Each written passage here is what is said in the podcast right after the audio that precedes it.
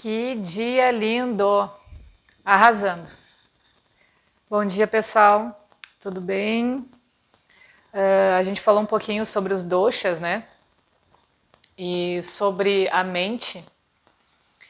E agora eu quero trazer algumas características para a gente começar a se identificar e observar também qual é o processo das outras pessoas que estão ao nosso redor, sem um julgamento simplesmente entendendo como cada um está vibrando naquele momento. Porque a reação do outro é um espelho para a gente, é assim que a gente aprende, né? E quando a gente se recusa a aprender é quando entra o julgamento, quando a gente se debate dentro das nossas coisas e julga o outro para se defender, e na verdade a raiz disso é quando a gente não consegue mudar. Então, Uh, vou falar primeiro sobre esse desequilíbrio, esse dosha do kapha, e como que a gente pode perceber ele no nosso dia a dia. Uma das características que eu vejo quando as pessoas estão com desequilíbrio de kapha é o acúmulo. Lembrando que o dosha kapha, ele é composto pelos elementos de terra e água. Então, terra bem nutrida, bem estruturada, é um bom elemento, ajuda bastante. Mas quando a gente está em desequilíbrio, juntando com essa água, a visão que a gente pode fazer é de uma lama, é de um chão difícil de caminhar. Quando a gente vai pisar ali, a gente fica como lama mesmo, né? Fica sujo, fica denso e as coisas não fluem naturalmente. Então isso é um desequilíbrio do dosha kapha. Uh, quando a gente acumula demais, em todos os sentidos, acumula problemas, acumula densidade, acumula ignorância, ou seja, a gente se recusa a ver o outro lado da situação, a gente simplesmente acredita em algo que vai nos levar cada vez mais para baixo.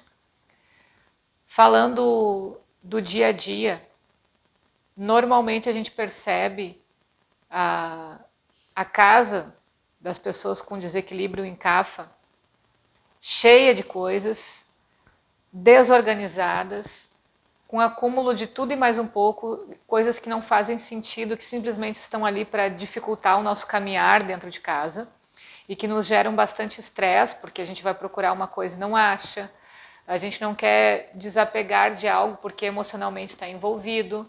Então, são formas densas de trabalhar essa energia.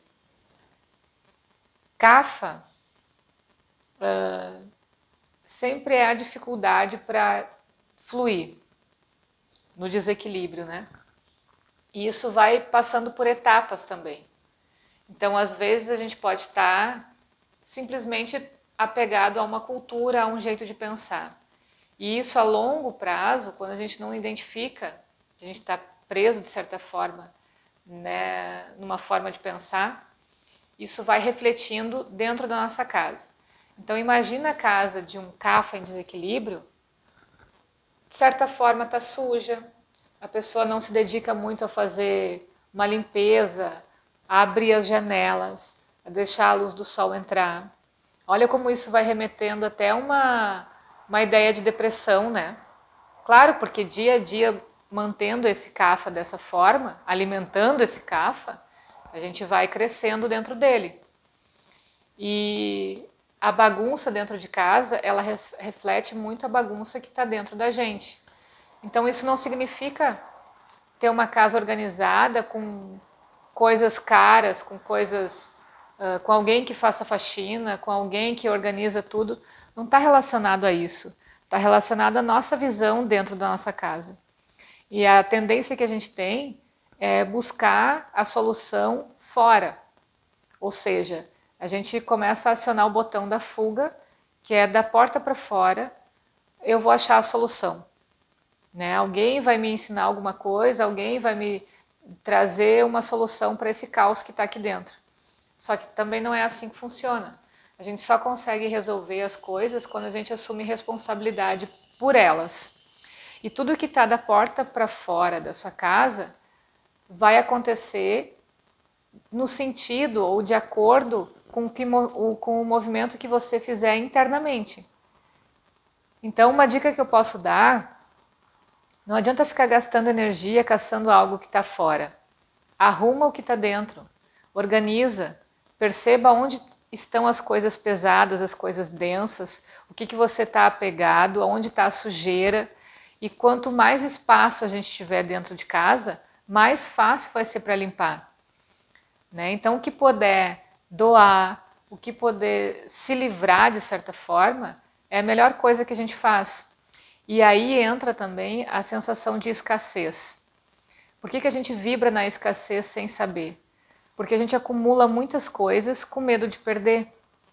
Então a gente acha que não, não vai doar ou não vai uh, largar algo porque algum dia a gente vai precisar. Ou seja, a gente está alimentando a sensação de escassez. Em vez da gente vibrar, quando eu precisar, o universo vai estar tá ali para me amparar, vai me trazer esse material, vai me trazer o que eu preciso? Não. O universo não vai me dar nada. Se eu não guardar aqui em casa, eu vou ficar sem amanhã ou depois. Como é sutil, né? Como a mente nos prega peças. E aí a gente está falando dessa mente tamásica também, né? Que a gente falou sobre uh, as características da, do desequilíbrio da mente.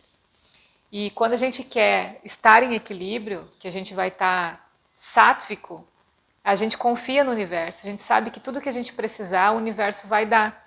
Não significa que a gente vai cruzar os braços e não vai fazer nada. Não, lembra? A gente está limpando dentro de casa. A gente está trabalhando, a gente está organizando a nossa casa, organizando o nosso alimento, organizando a fluidez das coisas em casa, limpando com energia boa, né? abrindo as janelas, deixando o ar circular. Tudo isso está relacionado ao elemento de ar e espaço, que, por sua vez, está junto com o elemento sátfico, né? com o pensamento sátfico, de confiar e de fazer a minha parte em tirar as coisas do caminho. Ok? Então, por enquanto é isso. Desejo a todos um excelente dia e que a gente possa refletir um pouco sobre o que a gente está acumulando dentro da gente. Beijão e até a próxima!